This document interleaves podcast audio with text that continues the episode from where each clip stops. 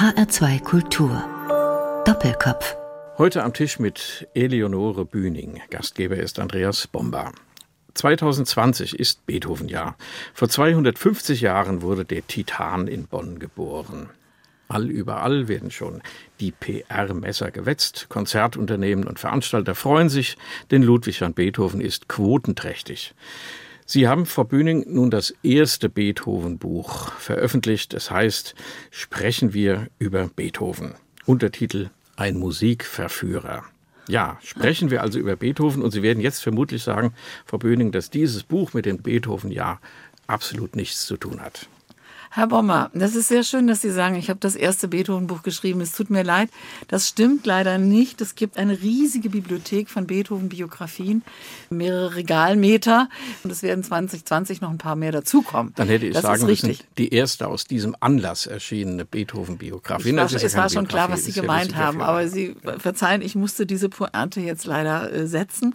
Das zweite ist der Titan. Als der Titan geboren wurde, war er auch ein Baby wie andere auch. Also dieses Buch ist kein Buch zum Beethoven-Jahr, sondern es hat was zu tun mit meiner Biografie, mit meiner persönlichen Biografie auch. Es ist sozusagen ein Abfallprodukt. Also mein Verlag hat mir verboten, dieses Wort zu benutzen, aber ich benutze es trotzdem. Es ist sozusagen ein By the Way entstanden. Ich äh, stamme aus Bonn. Ich bin in Bonn aufgewachsen. Mein zweiter Geigenlehrer war erster Konzertmeister im Bonner Beethovenhallenorchester und ich bin mit viel Musik aufgewachsen. Also meine Geschwister und ich, wir mussten alle ein Instrument lernen, wir haben alle musiziert, gesungen und so weiter. Und es war nicht nur Beethoven eigentlich immer da, solange wie ich denken kann. Das war auch vor allen Dingen Bach und Schubert und so weiter waren auch immer da. Und als ich dann Musikwissenschaft studierte, weil ich auf der Geige zu schlecht war am Ende, da Ehe ich es mich versah, war ich Beethoven-Forscherin. Ich habe also meine Doktorarbeit dann über Beethoven geschrieben und dann wurde ich Musikkritiker. Vor drei Jahren kam eine Rundfunksender auf mich zu und fragte mich, ob ich eine Beethoven-Reihe machen wolle. 26 Folgen, jeden Sonntag zwei Stunden. Das ist eine Menge Holz. Ja. Äh, da muss man das ganze Leben, die ganzen Werke. Ich habe erst gesagt, nein, ich bin, ich habe keine Zeit. Und dann habe ich aber dann doch ja gesagt, weil es hat mich einfach unfassbar gereizt. Ich wollte wissen, ob in diesen letzten 30 Jahren wie sind die weitergekommen? Welche Baustellen haben die Beethoven-Forscher geschlossen? Welche Probleme sind aus der Welt? Ja, welche neuen Probleme gibt es? Welche Lösungen gibt es für bestimmte äh, Sichtweisen auf eben den Titan oder den größten Komponisten aller Zeiten, Grökotz? Und eben mich hat es interessiert, was ist der Stand der Forschung? Weil vor 30 Jahren war ich auf dem Stand, aber ich wollte mich selbst updaten und habe dann mit viel, viel Energie nebenbei diese Sendereihe gestemmt. Mhm. Und dieses Buch ist diese Sendereihe, nur die Musiken haben wir rausgeschnitten, was ja leider nicht geht in so einem Buch. Und die GEMA ist auch dagegen, dass man das mit einer Begleit-CD macht und Übergänge geschrieben. Und ich habe ein paar Sachen geupdatet natürlich. Ja, das sind natürlich ganz verschiedene Ebenen, die Sie da ansprechen. Also zur praktischen Musikerin hat es nicht gereicht, sagen Sie. Bedauern Sie das? Ja, schon sehr. Ich muss dazu sagen, mein Bruder hat auch Geige gespielt, mein älterer Bruder, der war fünf Jahre älter als ich. Und er war immer besser als ich. Das war eigentlich ausschlaggebend. Ich hab, war nicht schlecht. Ich habe schon im Orchester, im Schulorchester gespielt ja. und so Kammermusik gemacht, aber er war immer besser. Und darum habe ich gar nicht erst die Probe aufs Exempel gemacht. Ich habe keine Aufnahmeprüfung gemacht. Jahre später, da war ich äh, schon 30 und schon Mutter, kam ich dann irgendwann mal nach Hause nach Bonn und äh, meine Mama sagte beim ähm, Mittagessen, oh, ich habe die Geige von Matthias aufarbeiten lassen, der Freschnerbogen ist auch da, lass uns doch ein bisschen. Und dann haben wir Mozart gespielt. Meine Mutter spielt Klavier, ich Geige. Und dann habe ich zum ersten Mal die Geige meines Bruders in der Hand gehabt. Und ich weiß jetzt, ich wusste beim ersten Bogenstrich, er war gar nicht besser als ich, er hatte das bessere Instrument. Und da war ich sehr, sehr traurig, weil hätte ich schon mit 14 mal seine Geige genommen, Vielleicht wäre aus mir doch ein Musiker geworden und da wäre die Musikkritik, äh, der wäre viel erspart geblieben. Ja, da wäre vor allem den Lesern ihrer Musikkritiken und den Hörern, zum Beispiel der Sendung des Senders, die Sie angesprochen haben, natürlich nicht sehr viel erspart geblieben, sondern es wäre, es wäre ein großer Verlust gewesen, denn das naja. werde ich vielleicht noch ein paar Mal sagen in dieser Sendung. Ihr Buch liest sich hervorragend mit viel oh. Humor, mit viel Wissen. Es ist unterhaltsam im besten Sinne, aber auch sehr faktenreich. Also man lernt, selbst wenn man ein bisschen professioneller mit Musik umgeht, wie das ja die Kollegen tun und zu denen zähle ich mich auch ein bisschen. Äh, man lernt immer noch sehr viel von dem, von dem man glaubt, man wisse es eigentlich. Also das ist das dieser ist ein Effekt. Hohes Lob, Herr Bamba. Das ist dieser Effekt. Also die praktische Musik ist das eine, das andere war die Musikwissenschaft. Das sollte man nicht unter den Teppich kehren. Das wird zwar manchmal ein bisschen als Orchideenfach angesehen mhm. und es darbt auch ein bisschen an unseren Stimmt. Universitäten, aber es ist doch nicht ganz unwichtig, denn unser Musikleben wäre nicht das, was es ist, wenn es keine Musikwissenschaft gäbe und Menschen, die sich damit beschäftigen und Komponisten ins rechte Licht rücken und Werke entdecken und interpretieren. Also das sollte man nicht kleinreden. Aber manchmal lesen sich die Produkte der Musikwissenschaftler ein bisschen zäh, ein bisschen fachspezifisch. Sie sind Musikredakteurin bei der Frankfurter Allgemeinen Zeitung gewesen, viele Jahre davor auch bei anderen Zeitungen und haben immer so geschrieben, dass man es mit Freude gelesen hat, wenn ihr Name drunter stand, weil es pointiert war, meinungsfreudig, so wie es sein soll.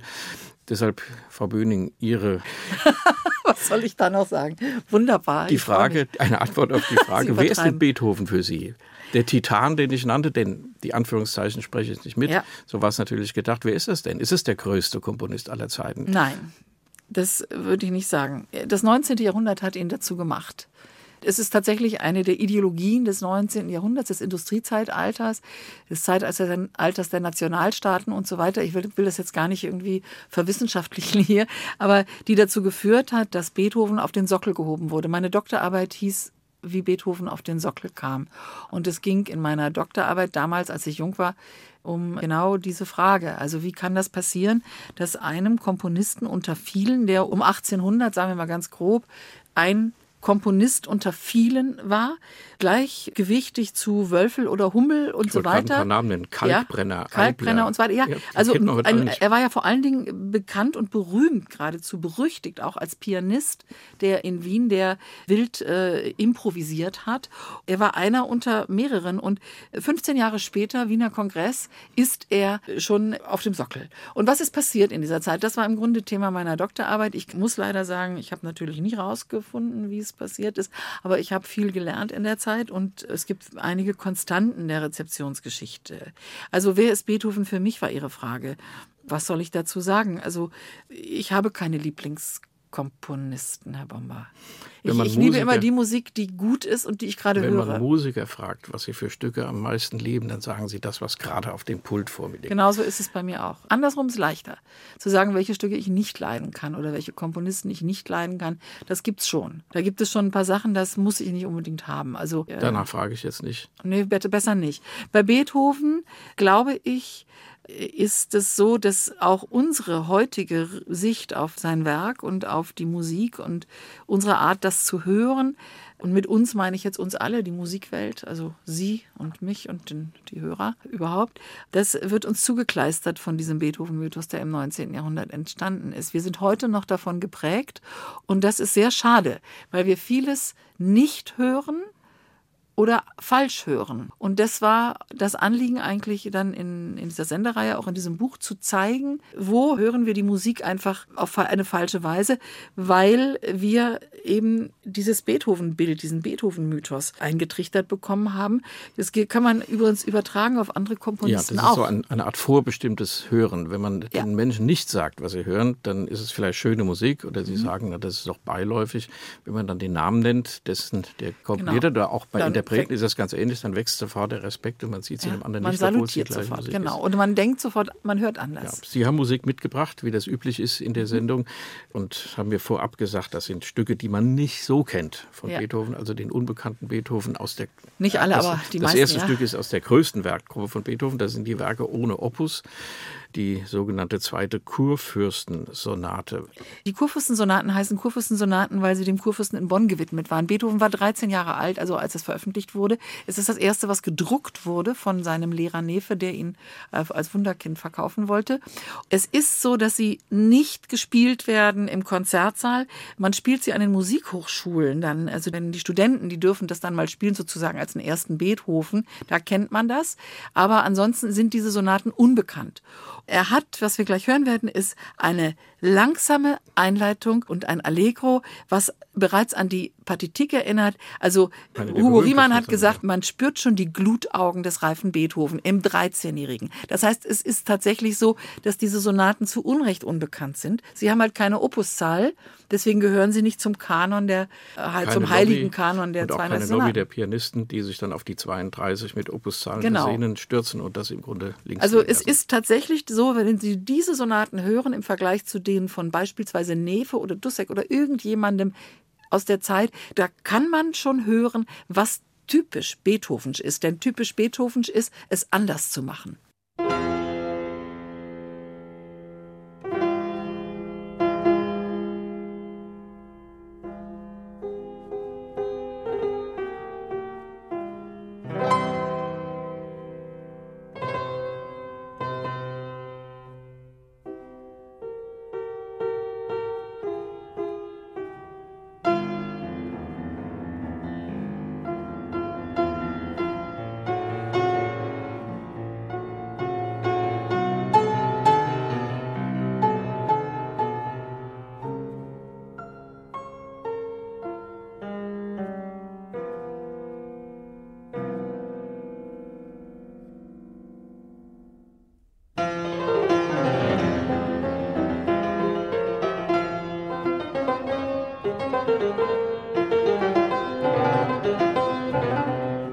Der erste Satz aus der sogenannten zweiten Kurfürstensonate, Sonate F-Moll, Werk ohne Opus 47, Nummer 2 von Ludwig van Beethoven.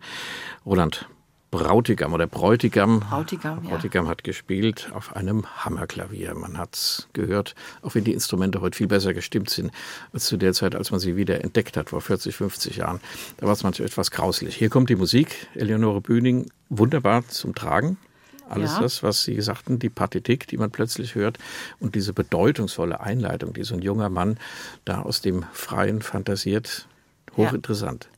Also er ist 13, er ist ein Kind eigentlich noch, ja. ja. Und äh, ich meine, langsame Einleitungen gab es auch schon bei Vivaldi oder so etwas. Das ist ja nichts Besonderes. Das ist formal. Standard, auch in Haydn. Ja, natürlich. Also das, ja. das ist nicht das Besondere. Das Besondere in den Kurfürstensonaten ist, dass dieses Kind die motivischen, die langsame Einleitung mit dem, was dann danach kommt, vernetzt. Es gibt also motivische Verknüpfung über die ganzen Sätze. Das ist schon in den mhm. Kurfürstensonaten so. Das ist schon typisch Beethoven. Also Wie dieses Formdenken. Ich habe vorhin das Wort typisch Beethovensch gesagt.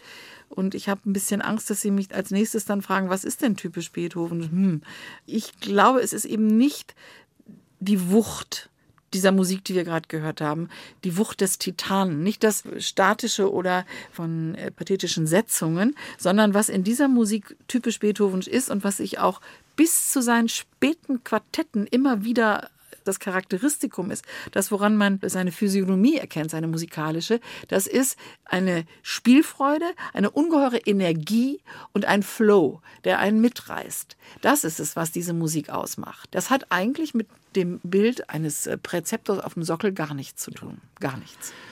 Wir sprechen unter anderem über Ihr Buch, das Beethoven-Buch Sprechen wir über Beethoven heißt das. Also der Titel ist sozusagen schon die Anmoderation, ein Musikverführer. Da machen Sie uns sehr neugierig. Es sind 27 Kapitel. Jedes Kapitel inklusive Vorwort widmet sich einem Werk, einer Werkgruppe, einem bestimmten Aspekt von Beethovens Schaffen. Also da gibt es Klaviersonaten, Quartette, Sinfonien, Variationen, das berühmte Finalproblem, also wie höre ich auf? Dem mhm. steht gegenüber ein Anfangsproblem. Wie fange ich eine Sinfonie eigentlich an? Ist gar mhm. nicht so einfach.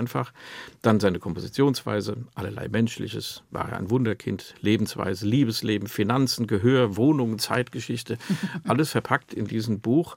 Widmungsträger, die kommen zu Wort und nicht zuletzt die Rezeption bis hin zur Popmusik. Ich sagte, ich finde es recht unterhaltsam. Ich darf mal die Einleitung eines Kapitels vorlesen, denn die beginnen alle so mit sehr vielen Fragen. Wie groß waren Beethovens Hände?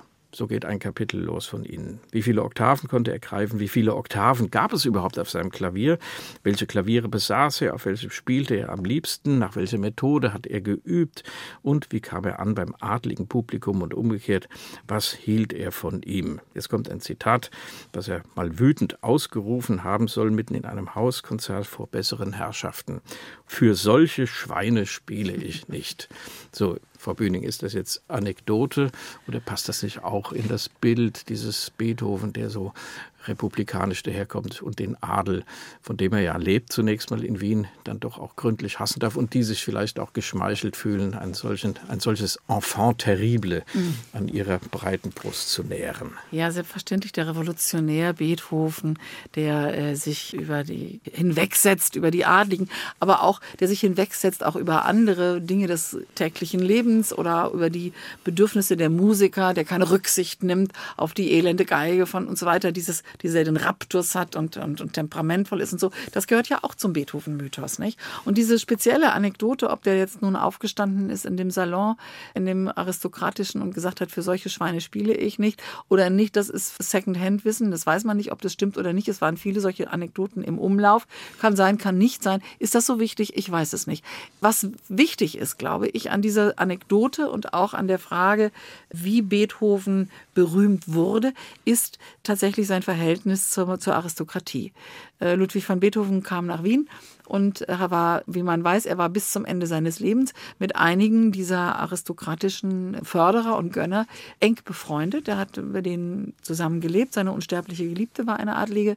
Er selbst hielt sich auch teil für adlig. Einige hielten ihn für adlig. Ja, und es gibt dann auch noch eine andere Anekdote, die schon von Anfang an, also relativ früh erzählt worden ist, dass seine Mutter sich mit Friedrich, äh, dem, dem Preußenkönig, eingelassen hat und dass er eigentlich also sozusagen adliger Herkunft ist. Diese Anekdote gab gab es und es gibt ein Briefzeugnis von Beethoven selbst.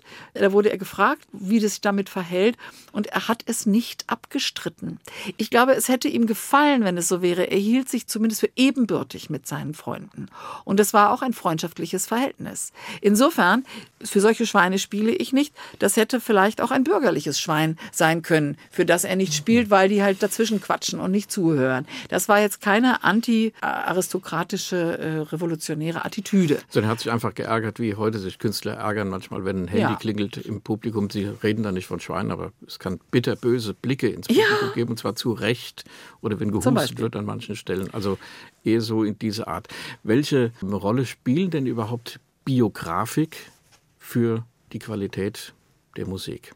Da wird ja immer gesagt, ja, da war er sehr traurig, da hat er ein schlechtes Erlebnis gehabt, er war ja. verliebt, er ja, war nicht mehr verliebt, da ist die Mutter Frage. gestorben mhm. und deshalb hat er diese Stücke komponiert. Jetzt nicht bei Beethoven, sondern generell wird Generell ist das so, ja. Ich muss dazu Folgendes sagen. Als ich äh, jung war und Musikwissenschaft studiert habe, da gab es eigentlich nur zwei Schulen. Es gab also die, die Biografien oder die Essays. Da wurde Werk und Leben ganz streng getrennt. Also erst wird das Leben erzählt, was weiß ich, mhm. geboren dann und dann, Kapellmeisterausbildung, dann die und die, bla bla bla, und geheiratet, gesungen, gespielt, gemacht, getan, gestorben. So. Und dann, zweiter Teil der Biografie war dann das Werk. So. Und es gab die andere Schule, die Floras, Konstantin Floras zum Beispiel, der versucht hat, in den Stücken tatsächlich die Spuren der Biografie zu finden. Ich glaube, dass beide Wege falsch sind also in ihrer Absolutheit falsch sind, sondern ich glaube, es gibt einen goldenen Mittelweg. Also selbstverständlich ist es so, dass wir hatten das in unserer ersten Musik schon gehört, also in der F-Moll-Sonate. Es gibt so etwas wie einen Personalstil, in der Musik. Auch Bach hat einen Personalstil, auch Schubert hat einen Personalstil, Chopin, Tchaikovsky. Selbst wenn sie, wenn manche Sachen ähnlich sein mögen und die gleichen Formen erfüllt werden, die gleichen Instrumente benutzt werden, der gleichen Stoffe verarbeitet werden, es gibt so etwas wie einen Personalstil, eine Signatur, ein Fingerabdruck ja, des, des, des, des, des Künstlers. Wie bei Malern oder und so ist es bei Malern und Literatur ja. natürlich auch. Ja. Insofern, und es ist immer der Mensch, der komponiert. Es ist nicht der liebe Gott, der hinter ihnen steht oder so. Also insofern ist es vollkommen klar, dass die persönlichen Ereignisse und Erlebnisse eines kreativen Menschen auch äh, sich ausdrücken in seinen Werken. Selbstverständlich. Aber man kann eben nicht alles in den Werken aus der Biografie erklären. Das mhm. geht eben auch nicht. Also Sondern man muss da einfach ein bisschen down to earth sein, von Fall zu Fall. Es ist sehr aufschlussreich, etwas zu wissen über Daten und Fakten. Wann hat er wen kennengelernt? Wann hat er zum Beispiel auf welchem Sorte Klavier gespielt? Vom Klavichord bis zum Broadwood-Flügel ist ja, hat er in diesen Jahren, wo er lebte, das Klavier eine irrsinnige Entwicklung gemacht, ja. wie kein anderes Instrument. Es ist also tatsächlich zu Beginn des Industriezeitalters. Ja, nicht, zu, nicht zuletzt befördert auch durch den Beethoven. Ja, der, natürlich. Der ständig Neues gefordert genau. hat. Ja? Das ist ein ganz interessantes Kapitel. Und das ist wichtig zu wissen, wann hat er auf welchem Instrument mhm. gespielt oder wann hat er eine Reise wohin gemacht und welche Frau getroffen oder so. Das ist unter Umständen wichtig, ja. um seine Musik besser zu verstehen. Kann sein. Und das sollte man einfach mischen. Damals, als ich jung war in meiner und meine Doktorarbeit schrieb, habe ich mich nicht getraut, es laut zu sagen. Es gab, wie gesagt, meine großen Lehrer und es gab diese beiden Schulen. Heute bin ich ein Altweib, kann ich das ruhig mal sagen.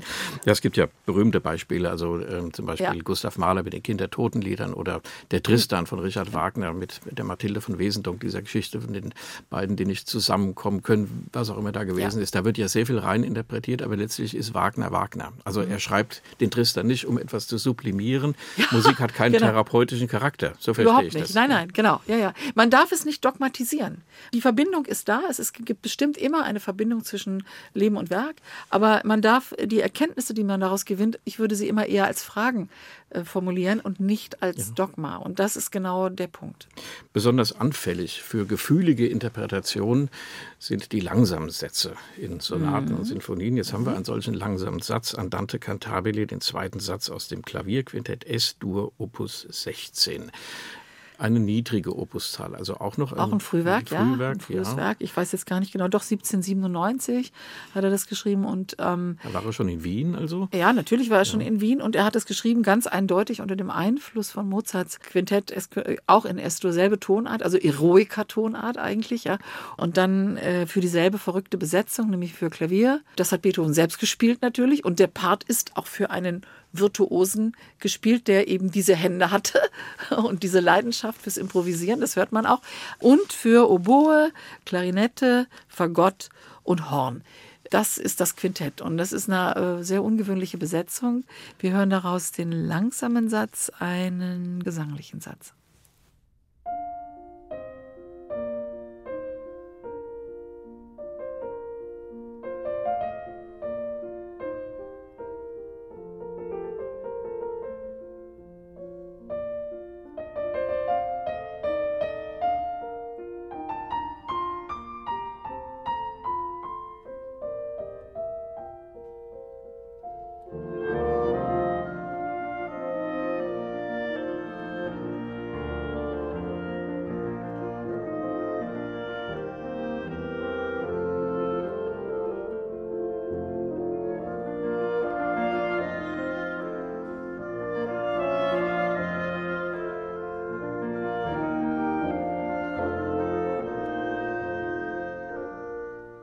Der zweite Satz Andante Cantabile aus dem Klavierquintett S-Dur Opus 16 von Ludwig van Beethoven.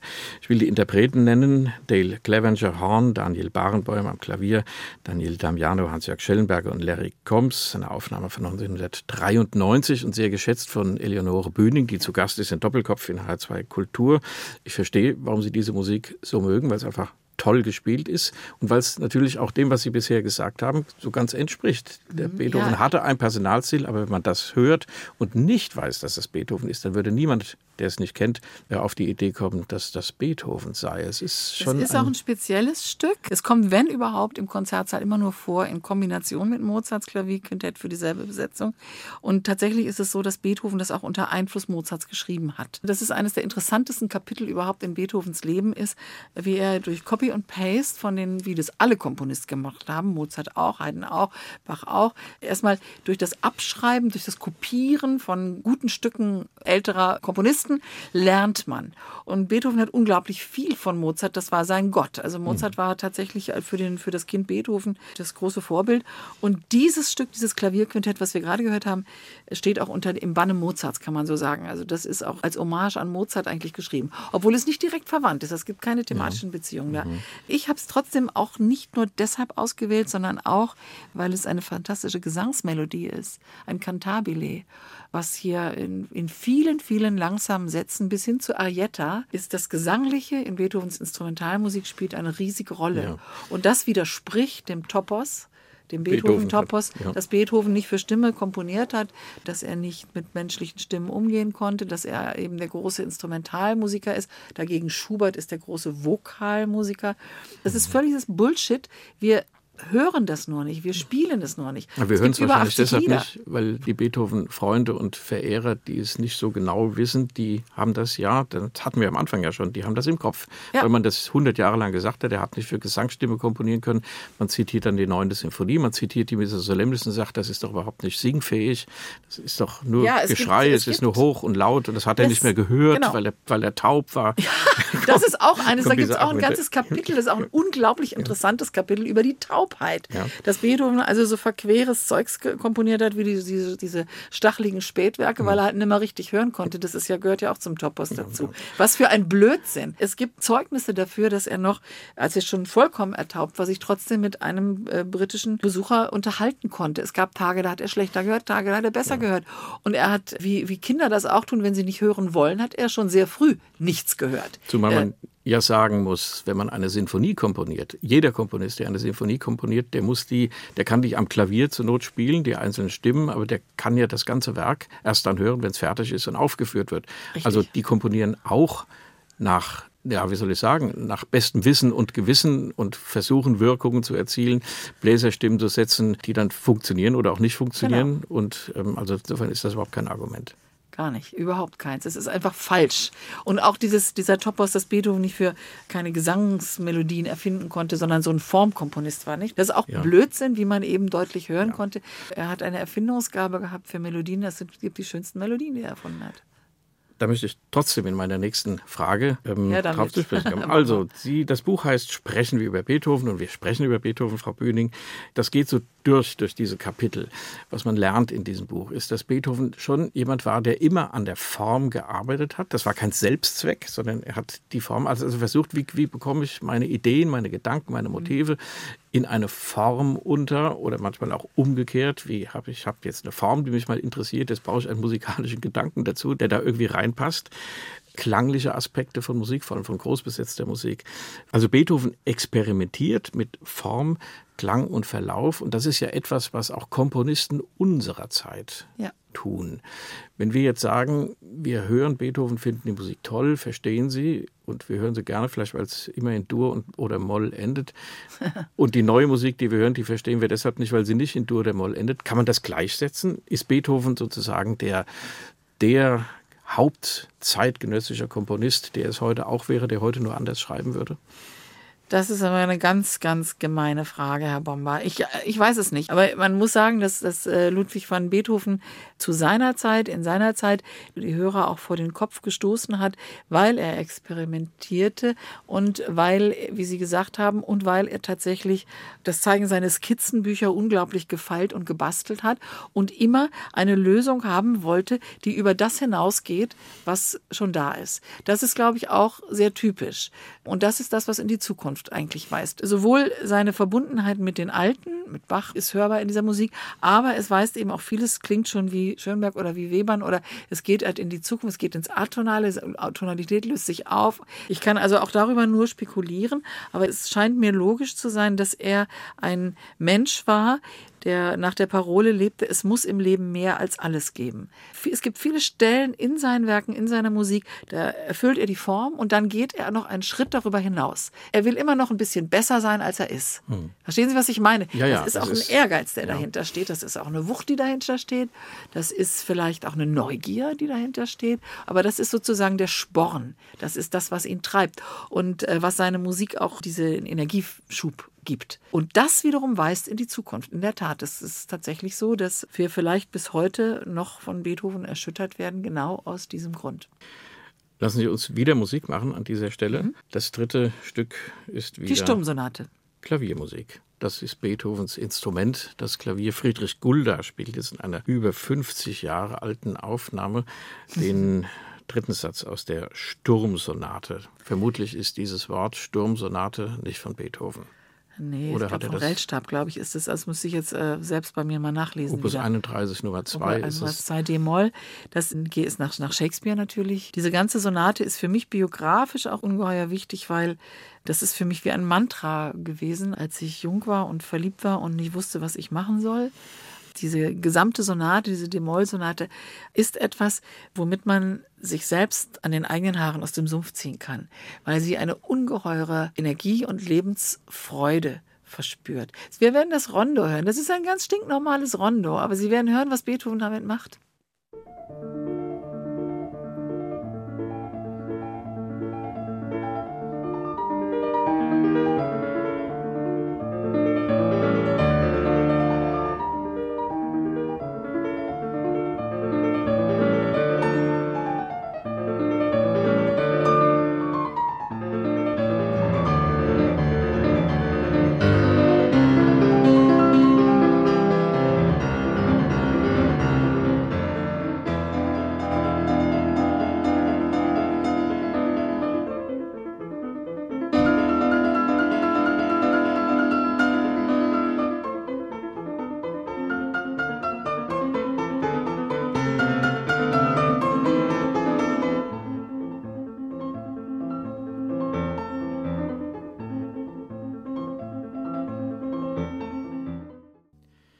Das Rondo aus der Sturmsonate von Ludwig van Beethoven, der Sonate Nummer 17, D-Moll, Opus 31, Nummer 2. Hier in einer Aufnahme mit Friedrich Gulda. Mitgebracht hat es Eleonore Bühning, zu Gast in Doppelkopf in H2 Kultur. Frau Bühning, sprechen wir über Beethoven. Wir sprechen über Beethoven, über Ihr Buch und vieles darüber hinaus im bisherigen Verlauf der Sendung. Jetzt kommt schon die letzte Abteilung. Da möchte ich Ihnen wieder ein Stück aus ihrer Feder Von mir selbst vorlesen. Das, das ist, ist der Beginn des Kapitels 11 geschrieben. Lieber 10.000 Noten als ein Buchstaben. Das geht los. Beethoven war einer von den sogenannten Kopfkomponisten. Also schon über einen Satz, den nicht länger ist als eine Zeile, könnte man eine ganze Sendung machen. Ich mhm. erwähne das nur mal nebenbei. Er komponierte in Gedanken unhörbar, unsichtbar und ununterbrochen, wo er ging und stand, ob tags oder nachts, auch in den Ferien also kein Komponist im Dienst. Er dachte in Musik, ich schreibe lieber 10.000 Noten als ein Buchstaben, teilte er einmal fröhlich seinem Verleger in Bonn mit. Und jetzt geht es weiter in einem Bericht in einer Sommerfrische in Baden im Wiener Wald 1804, wo er auf den Spuren des Kaisers Franz und verschiedener Adliger dann auch kurte. Mhm. Jetzt kommt ein Beethoven-Bild, was wir gar nicht kennen. Er liebte die endlosen Wälder, die sanft gewölbten Bergrücken mit den drei mittelalterlichen Burgruinen, Scharfeneck, Raueneck und Rauenstein obendrauf, und er liebte auch die heurigen Kneipen im Tal. Und jetzt teils entstand dabei die neunte, teils die Missa Solemnis, auch kleine Kanons komponiert er in Baden, alles Mögliche. Jetzt, Frau Böning, das müssen Sie uns erklären. Die heilige neunte und die große Missa Solemnis, ein Werk aus der ja. heurigen Kneipe. Ich spitze das zu. Das kann doch nicht sein. Doch, doch, das ist schon so. Ich war jetzt gerade zum ersten Mal in meinem Leben in Baden im November. Das ist ja dieser Vor ein, ein Dorf außerhalb von Wien, direkt am Rand des Wiener Waldes. Und es ist fantastisch. Es gibt dort ein kleines Beethoven-Haus. Es gibt ein Beethoven-Kino. Ich glaube, es ist das einzige Beethoven-Kino auf der Welt. Das hätte sich Beethoven wahrscheinlich nicht träumen lassen. Es ist wunderschön dort. Es ist sehr idyllisch. Es ist tatsächlich das, was meine Kurstadt nennt. Und Beethoven hat halt, äh, darum geht es, glaube ich, in diesem Kapitel geht es ums Komponieren. Wie hat er komponiert? Er hat äh, wo, äh, nicht von Anfang an, aber als, als Mittelalter Mensch, so ab 1802 hat er angefangen, alle seine Einfälle aufzuschreiben. Und es gibt äh, diese Skizzenbücher, die sehr, sehr aufschlussreich sind. Ähm, er war ein, ein Messi. Er hat alles aufgehoben, jeden Zettel, jede, jeden Fitzel. Und er hat alles aufgeschrieben. Und äh, das ist für die Forschung wunderbar. Leider nach seinem Tod wurden diese Skizzenbücher dann zerfleddert. Also einzelne Seiten daraus wurden dann verkauft. Das brachte mehr Geld. Und viele Dinge sind bis heute nicht wieder zusammen. Das ist für die Forscher ganz furchtbar. Beethoven hat gerne gegessen gegessen, und zwar in Massen. Er hat gerne getrunken und auch das in rauen Massen. Und er hat eigentlich, wo er ging und stand, das hat er eben immer seine Skizzenbücher dabei gehabt. Es gab kleine Apportare via, wie der Italiener sagen mhm. würde. Und es gab also große Skizzenbücher, da hat er zu Hause mitgearbeitet wenn er komponiert hat. Und tatsächlich hat er in dieser Sommerfrische sehr viele Werke geschrieben, also in Baden bei Wien. Und die neunte Sinfonie, das ist ja das Repräsentationsstück. Ach, die neunte, wir, wir ahnen, wir ahnen schon, dass ja. Sie in Ihrem Buch das so ein bisschen entzaubern, ohne dem Stück etwas an Größe zu nehmen, sondern einfach den Zweck, dem diese Sinfonie ja schon bald zugeführt wurde und ja heute immer noch dient, ob beim G20-Gipfel oder bei der Wiedervereinigung oder wo auch immer, aus Zwecken, die vielleicht gar nicht so musikalisch sind, ähm, dann auch gewählt wird. Da geht man immer auf Nummer sicher, die Leute wollen es hören. Es kommt das Wort Friede, Freude vor, Freiheit Brüder. hat Leonard Bernstein, Brüder und alles Mögliche, ja. Harmonie. Was ist das für ein Stück, diese neunte Symphonie? Nun, das ist eine Sinfonie mit Chören. Da gibt es ja mehrere von. Das hat er ja Schule gemacht. Wenn man sagt Neunte oder die Neunte von Beethoven, meint man eigentlich ersten drei Sätze. Man meint den Finalsatz äh, mit den unsingbaren Chorstellen ja. und den Über dem Stern muss er wohnen und so weiter, mit der Schillerschen Ode an die Freude, die natürlich ein politisches Manifest ist. Ganz sicher auch so gemeint gewesen ist, die dann aber sich erstaunlich flexibel äh, erwiesen hat, denn sowohl Stalinisten äh, wie Demokraten, Kommunisten wie Diktatoren haben sich darauf berufen und es wurde sozusagen eine heimliche Staatshymne. Ich glaube, es kreist auch um den Orbit mit, sozusagen als ein Erbstück der Menschheit. Und jetzt gibt es wieder schon wieder eine neue Opel-Werbung, wo die Freudenode unterlegt ist. Das Auto fährt da durch so sanfte Hügel und so weiter, äh, wie in Baden, ja. Es funktioniert, es verkauft sich, würde ich sagen. Also warum macht man sowas? Weil es einen Wiedererkennungswert hat, weil es äh, für viele Leute einfach zu einer Chiffre geworden ist. In Japan singt man zum Jahreswechsel die Ode an die Freude auf der Straße und in Fußballstadien. Und zwar darf da jeder mitsingen. Das sind riesige Massenchöre. Also die, das ist äh, lustig. Ich finde das sehr lustig. Es gibt einen Film, der hieß auf Deutsch Hi Hi Hilfe, Help von den Beatles. Ja. Wissen Sie, wo das vorkommt? Da ja. ist der Ringo Starr irgendwo eingesperrt. Er hat so einen Ring am Finger, den alle haben genau, wollen. Ich den Film und da, wird er auf, da werden Löwen auf ihn losgelassen. Ja. Mhm. Und äh, das ist in den Katakomben des alten Wembley-Stadions. Und dann wird so eine Totale gezeigt, wo also die 100.000 dann dieses Stück singen, um den Löwen zu besänftigen. Das tut das er dann auch. Und genau. Also das fällt mir jetzt spontan von, Ja, genau, das ist aber genau das. Und von Ringo Starr stammt auch der unsterbliche Ausspruch, den ich leider in meinem Buch nicht zitiert habe, weil ich ihn noch nicht kannte, aber jetzt kenne ich ihn. Der lautet, ich liebe Beethoven, vor allem die Gedichte. Damit, Frau Böning, beenden wir das Gespräch. Wir könnten noch sehr viel lange weitersprechen. Wir haben auch ein D-Dur-Stück zum Schluss.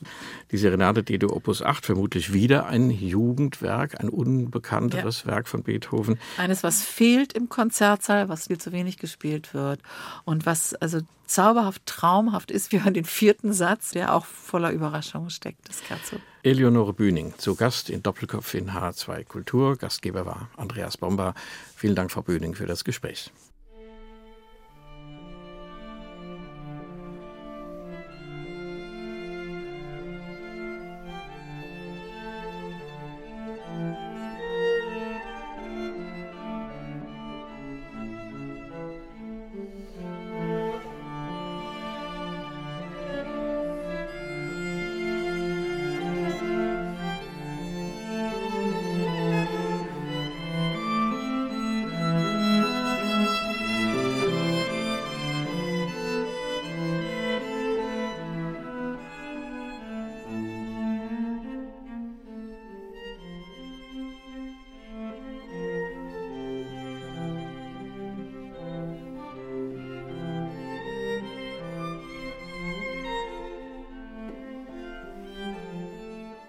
Das war HR2 Kultur Doppelkopf. Aus urheberrechtlichen Gründen müssen wir Musiktitel in unserem Podcast-Angebot ausblenden. Weitere Sendungen, die Sie jederzeit hören können, finden Sie auf hr2.de